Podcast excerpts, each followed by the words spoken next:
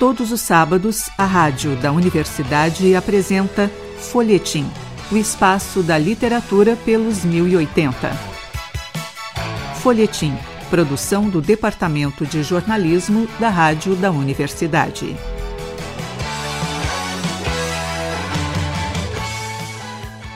Olá, ouvintes. Eu sou o jornalista Pedro Palaoro e apresento a partir de agora o Folhetim.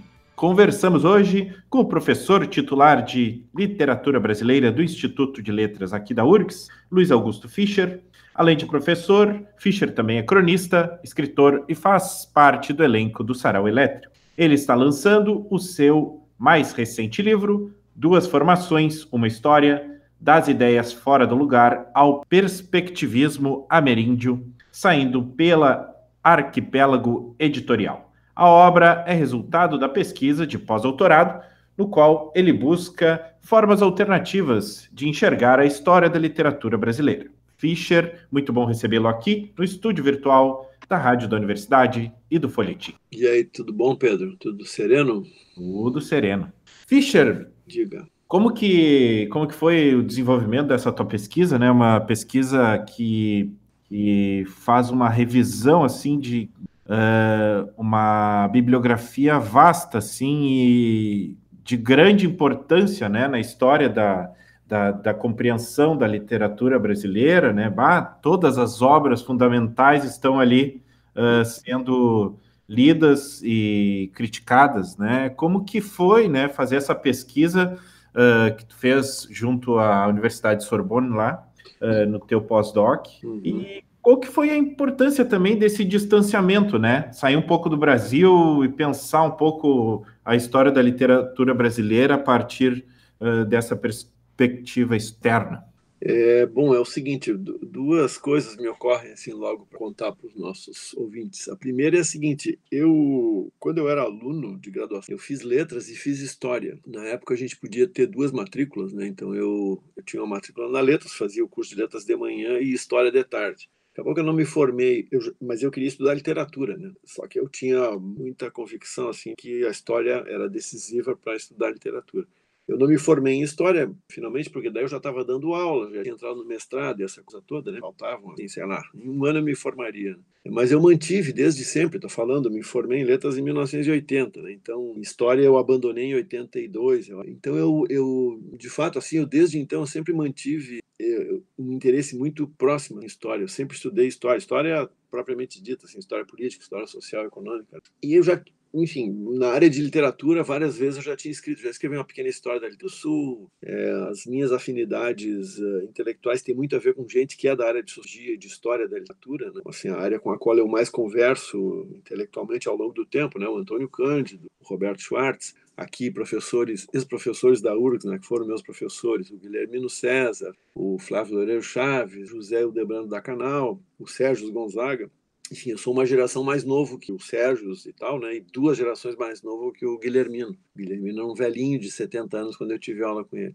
E todos eles, de alguma forma, sempre mantiveram muito interesse. Então, é uma, eu me reconheço, digamos, numa pequena linhagem, professor de literatura que gosta de história e, portanto, gosta de história da literatura. Então, essa é a primeira coisa, assim, eu, eu sempre gostei desse assunto. E, eu, e, e, esse debate é antigo. Enfim, se for me perguntar, assim, na verdade, desde que eu dou aula, desde 1980, quando eu comecei a dar aula em escola, eu me incomodo com o jeito como a gente pensa a história da literatura no Brasil. E aí por mil lados, assim, não quero incomodar muito os nossos ouvintes, é, mas, por exemplo, é, aqui no Rio Grande do Sul teve um crítico muito interessante nos anos 10 e 20, chamado João Pinto da Silva, que escreveu um livro que ele chamou de História Literária do Rio Então aí, se o nosso ouvinte prestar atenção, História Literária do Rio Grande do Sul é uma história do Rio Grande do Sul, e eu costumo pensar uma coisa diferente, numa linha diferente dessa. O meu assunto é como é que se processou a história da literatura nesse espaço, entendeu? Tem uma diferença assim de tu botar a identidade nacional na frente ou não. Eu não boto na identidade nacional, a literatura como construtora da identidade nacional. Isso é uma é uma tópica e é um dá para dizer até um vício assim de muitas gerações de historiadores no Brasil desde a independência. Então, para terminar então a tua, respondendo a tua pergunta, eu, esse assunto está sempre na minha cabeça, a discussão tem muitos vieses, e aí, como tu mencionaste, aí eu fui, tive um pós-doc assim, muito maravilhoso, em que eu pude passar um ano inteiro morando na França, é, quando ainda o financiamento da universidade não estava boicotado como agora, né? tinha bolsa e tudo. E o fato assim, de eu ficar longe realmente contribuiu muito para acelerar toda essa minha coisa internamente. Né? Porque é isso, estando longe, tu olha. Não, não é obrigatório isso, mas muitas vezes acontece, tu tá longe do teu lugar de origem, te permite olhar como os outros olham para o teu lugar de origem. Quer dizer, a gente estando aqui dentro do Brasil, a gente está pensando nos nossos termos o tempo todo. Né? Mas eu olhando de lá, tipo assim, tu abre, eu assinava o Le Monde lá, tu abre o jornal assim, tu é capaz de passar dias a fio sem que o teu país apareça, por exemplo, no noticiário. E o noticiário internacional deles é vastíssimo, né? Porque a França, enfim, foi centro do império mundial. Aí, isso eu estou dando um exemplo banal, mas é isso, essas coisas mudam de tamanho, assim, tu diz, é verdade, né? Então, pensando bem, qual é o tamanho desse... E assim por diante, enfim, eu sempre fui é, escrevi muito para jornal, fiz crítica literária assim de varejo, né? já tinha escrito outros livros e tal, mas sempre essa coisa então do, da história, da literatura sempre estava era uma sombra para mim. E aí esse livro eu aproveitei tinha essa, essa promoção para titular, né, que é um novo posto na nossa carreira. É, novo quer dizer relativamente novo, tem poucos anos. Então aí eu podia fazer simplesmente uma, uma, um memorial de tudo escrito ou podia escrever um trabalho novo. E como eu tive esse ano de folga, então eu digo, não, vou me, me desafiar, vou fazer essa. E foi isso. Então resultou nessas 400 páginas aí que eu espero que não aborreçam muito o leitor. Fischer, Uh, uma das questões ali que tu traz e que é bem interessante, né, é a questão de, de, de tu colocar em perspectiva a questão do modernismo, né, brasileiro como uh, uma escola que ajudou a fazer toda a leitura da arte brasileira uh, do século XX, né, digamos assim. Então, o que é interessante, né, é que essa a partir do modernismo, né, uh, se tem um ponto de vista que também acaba excluindo muito da, do que a gente consegue enxergar hoje, né? Por exemplo, da produção de, de arte indígena, literária e uh, produção afro-brasileira também. Então, como que, como que tu, uh, o que que tu encontrou assim de indícios para conseguir enxergar que existe uma outra possibilidade da gente fazer essa leitura da história da literatura. É, bom, eu acompanho um pouco também o debate sobre história da literatura em outros países. Eu tenho um conhecimento bastante próximo do que acontece na Argentina, acompanho mais ou menos o que acontece nos Estados Unidos e um pouco na França. São as referências que eu acompanho, um pouco na Inglaterra. Né?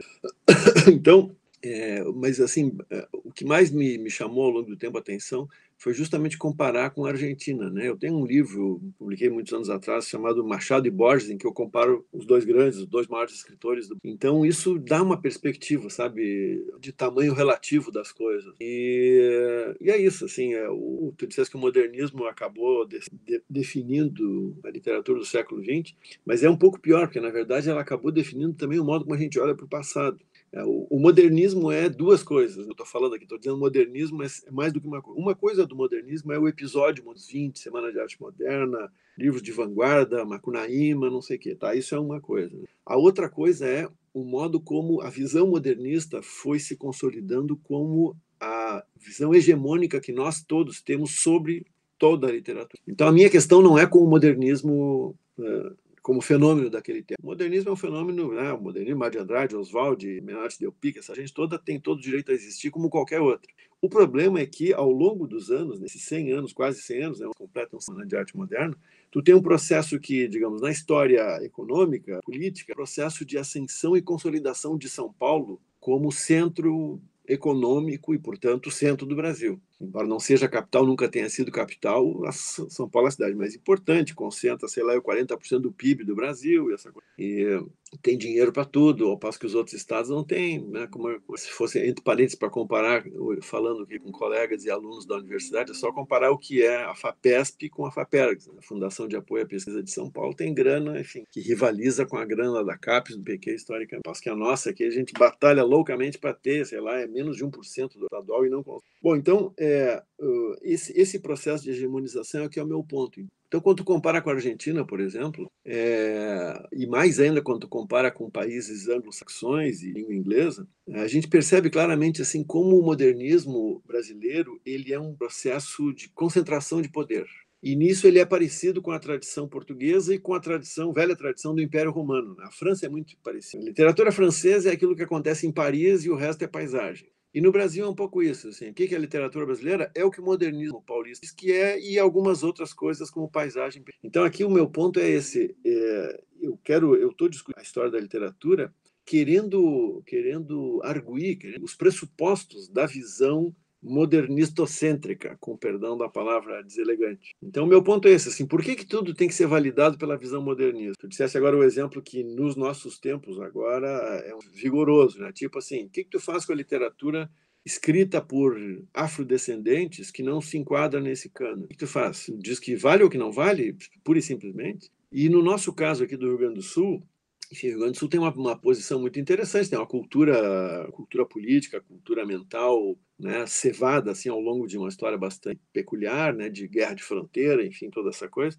Então, é, quem é daqui, eu acho que obrigatoriamente percebe esse viés de supercentralização. Então, o meu ponto é esse, assim, por que, que o cânone modernista tem o poeta Mário de Andrade, que é um poeta anticomum, assim, e não tem, sei lá, eu, o poeta Augusto Maier? Por que, que ele é uma nota de pé de página para a poesia do... Estou dando um exemplo, assim, só dando um nome, podia dar vários. Né? Então, tu, se tu pensar isso, assim, em escala nacional, é isso, o Brasil, uma das riquezas do Brasil justamente é a sua diversidade cultural, assim, com a sua diversidade, sei lá, eu, ecológica, os vários biomas, isso aqui. Então, o meu ponto, assim, resumindo, é esse. Eu sou contra o monopólio que o modernismo paulista criou como critério de validação da boa literatura no Brasil. Esse é o meu ponto. Né? Eu acho que, ah, número um, todo mundo tem direito a escrever o que quiser e a publicar o que quiser. E número dois, uma boa história, ela não pode partir do pressuposto de que só tem uma visão que valha a pena como paradigma, né, isso de, de acolhimento da, das obras numa, num relato historiográfico. Então, isso aí acaba que fica parecendo que eu tenho uma pinimba com paulista, não tenho. Os paulistas são, os paulistas, as pessoas de São Paulo são como nós, assim, pessoas que fazem coisas interessantes e coisas imbecis, todo mundo é assim, né? O meu ponto absolutamente não tem nada a ver com isso. Meu ponto tem a ver com um modelo de pensamento que é tão forte que é invisível. Então eu, eu fico meio fazendo piada e tal para tentar trazer ele, sabe? Eu sou, nesse sentido, eu sou meio freudiano. Assim, eu estou querendo trazer o, o que está naturalizado no inconsciente brasileiro para a superfície da conversa para poder examinar isso. Então, uma das maneiras de entender esse meu livro é exatamente essa: é pensar, é pensar que esse livro é um esforço para desnaturalizar o modo como a gente olha para a literatura. Fischer, a outra grande questão aí que eu vejo e que é uma questão bem interessante, que é a, a questão de enxergar a literatura brasileira como, digamos assim, hegemônica dentro da sua língua, né? E o fato do, do, do Brasil estar tá isolado geolinguisticamente, né, uh, dentro da América Latina e das Américas, né, uh, por não conversar, né, com os outros países é, hispanohablantes, né? Uhum. Como que, como que a gente consegue enxergar isso, né? O Brasil como um, que é um país que vem de uma histórica colonização uhum. e acaba, nesse sentido, contando uma história que, né, uh, já foi colonizada. Temos aí, qual, que desafio é esse, né, dessa nossa história da literatura?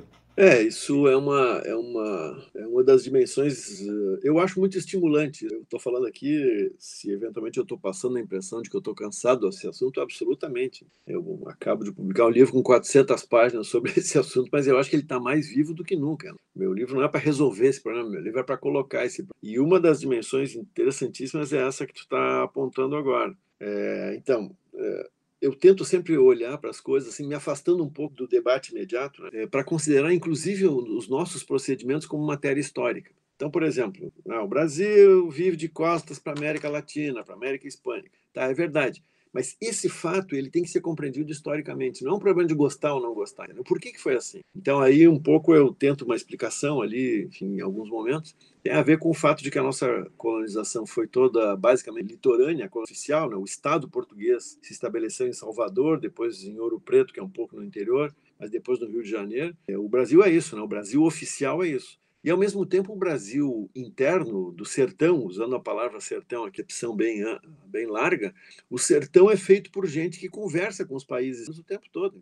Todo esse mundo, sei lá, eu, ameríndio, caipira, entendeu? Bandeirante, mameluco, gaúcho, todos esses tipos populares, eles não são litorâneos. E todos esses tipos populares, de alguma maneira, eles, se a gente prestar atenção neles, eles são é, um, uma parte viva do Brasil ao longo do tempo, estou dizendo desde o século XVI, né? Só que ao mesmo tempo é uma parte viva e não entra na visão oficial que o Brasil tem. A visão oficial que o Brasil tem de si é uma visão litorânea ligada com o Rio de Janeiro e tal. E depois essa maluquice que é Brasília, né, que também é um fenômeno, assim, não consigo entender, por mais que eu me esforce. Né? Quer dizer, uma cidade totalmente artificial e tal, no meio do nada, no meio do sertão, e ao mesmo tempo ela é ela é contra ela não ela não negocia nada com simbolicamente assim Brasília é um delírio modernista vanguardista no meio da chapada sabe central do Brasil né, naquele planalto. É, então essa Brasília pode ser entendida assim né como mais um sintoma desse tema que tu trouxeste aí que é o Brasil oficial não se concebe como alguma coisa que negocia com a verdade os fatos do sertão e, portanto, não dá nenhum passo em direção. E, por outro lado, assim, enfim, tem milhares de aspectos aqui. Estou falando, podia passar uma tarde contando, né? Tipo, enfim, o Brasil é um país unitário que resultou unitário, tendo sido, no entanto, dividido ao longo do período colonial. Né? Pois, enfim, o Rio Grande do Sul, por exemplo, por nove anos achou que era um país independente. Então, tu tem uma, uma, certa dinâmica territorial que também não é linear. Agora, na América Hispânica, desde o começo, os caras tinham três vice e depois, nas independências, esses, esses vice-reinados se fragmentaram e tal, né? É, então também tem esse aspecto assim o Brasil a, a, tradição unitária brasileira ela é muito ferozmente superior à tradição unitária dos países hispânicos que também são centralistas pega a Argentina pô a briga de todo mundo contra Buenos Aires é o México é ultracentralista enfim a Venezuela e tal esses, digamos os países grandes né a Colômbia mas é isso nós temos é, eu eu estou falando tanto assim para no fundo dizer uma coisa simples é, isso é um problema também, isso é um problema histórico, a gente tem que olhar para isso como um problema. Então, como meu, o meu objeto é literatura, o que, que eu faço? Eu olho e pergunto para a literatura, ou seja, para os livros, escritores, para as práticas de leitura que aconteceram ao longo do tempo, e pergunto: escuta, não tem negociação possível com o mundo hispânico? Não aconteceu troca, conversa e tal?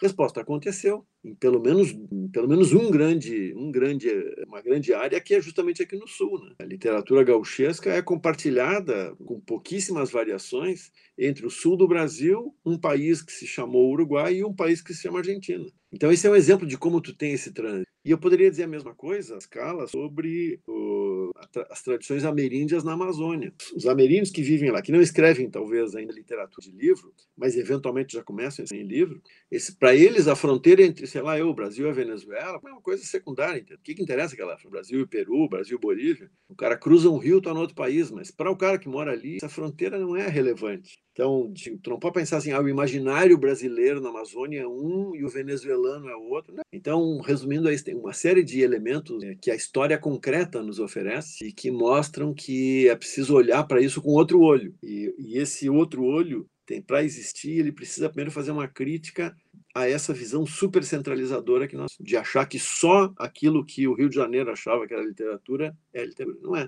E isso está cheio de exemplos. É um exemplo que eu gosto de dar, um exemplo para falar mal do Machado de Assis, que é um gênio. Né? É um gênio, mas todo gênio tem o seu dia de imbecil, né? como dizia o Nelson Rodrigues. O Machado de Assis tem um ensaio famoso de 1873, que é conhecido com o nome de Instinto de Nacionalidade. É um debate que ele faz, assim, querendo. O argumento dele é muito sutil, muito inteligente. Ele diz, o Brasil não precisa. Para ser escritor brasileiro, o cara não precisa falar de Palmeiras, de Guiana, de coisas locais. Entendeu? O brasileiro pode falar do que ele quiser. Ou seja, era o Machado de Assis se livrando da obrigação localista romântica. Bom, e aí, daí diz ele assim, pode falar inclusive sobre assunto de índios, diz ele. Né? E aí ele diz, nós não temos nada que ver com a raça vencida. A raça vencida são os índios, é, etc, etc, mas podemos falar deles. Aí, quando tu lê isso, Pedro, tu dá um passo para trás e pergunta assim, raça vencida em 1873? Tu quer dizer que não existe mais índio em 1873? Mas que idiotice é essa do Machado de Assis? se ele tivesse andado meia hora a pé, entendeu? Pra, ele teria enxergado indígena vivendo em estilo tradicional. Quer dizer, essa visão do Machado de Assis ela é tão cariococêntrica, entendeu? Que é chega a ser uma coisa constrangedora.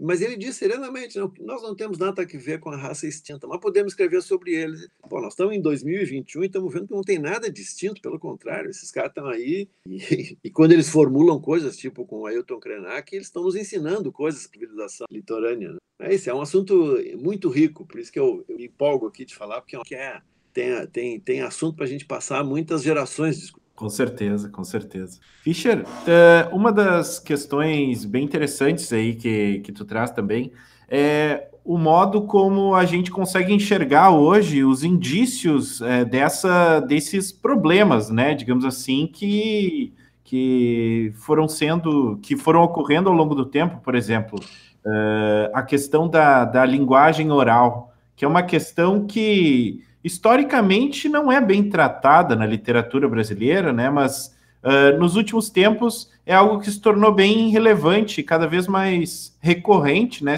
Sendo debatido a partir do momento que tem a literatura afrodescendente, por exemplo, que traz essa questão como uma questão fundamental, né?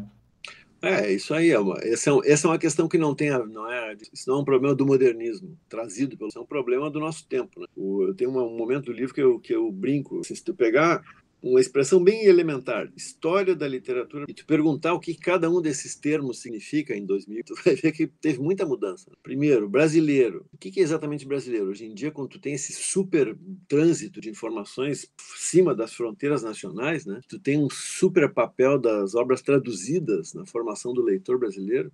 Então, brasileiro já não é a mesma coisa do que era, por exemplo, sei lá, para os modernistas nacionalistas. História já mudou bastante também. Agora, literatura também mudou.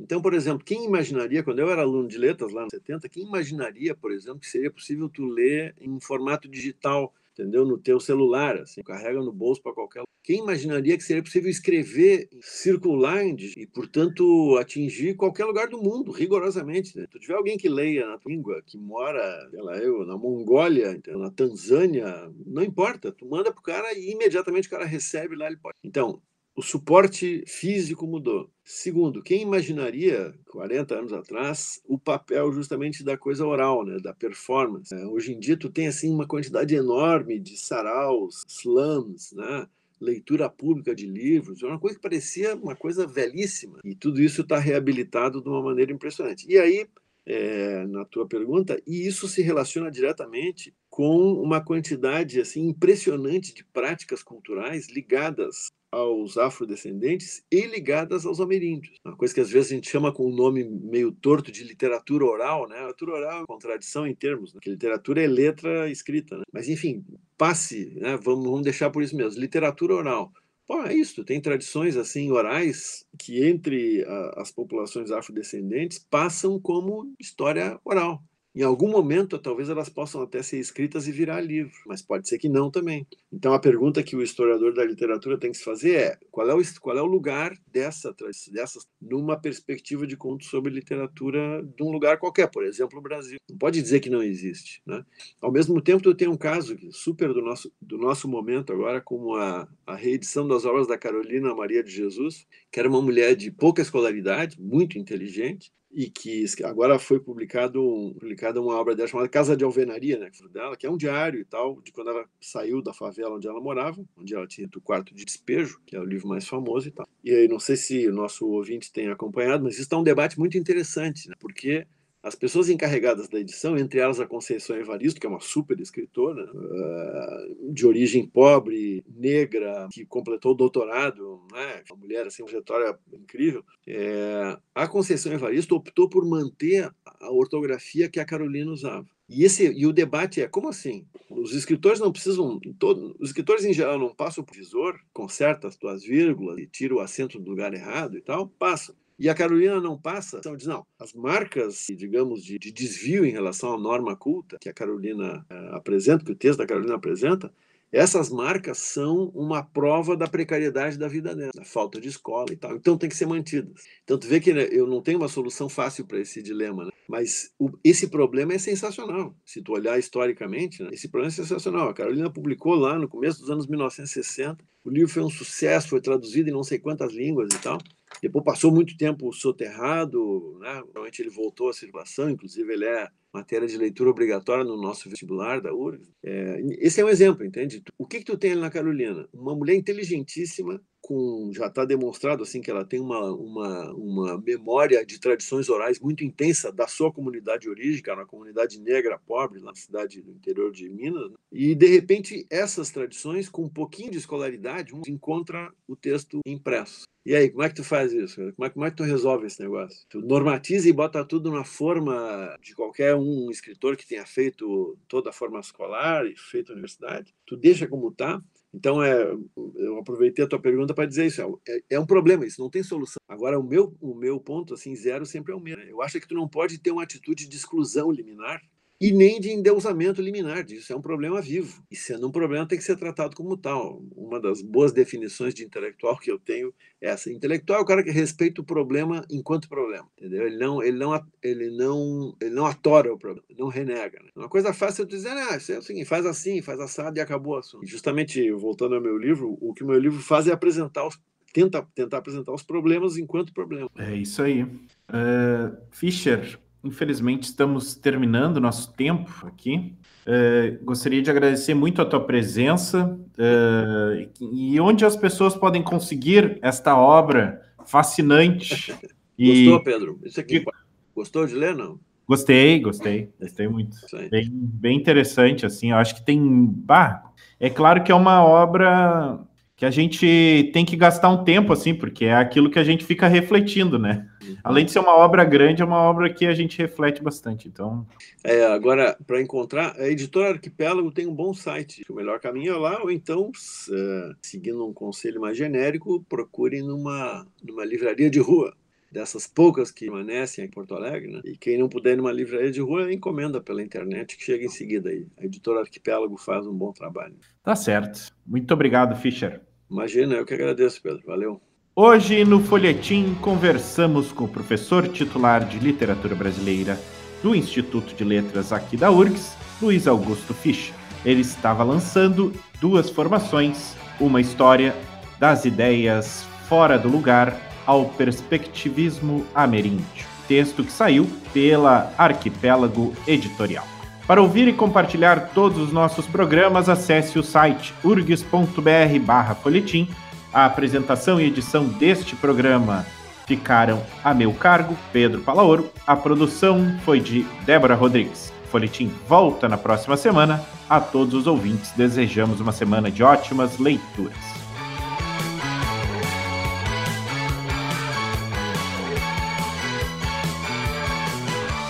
Folhetim Produção do Departamento de Jornalismo da Rádio da Universidade.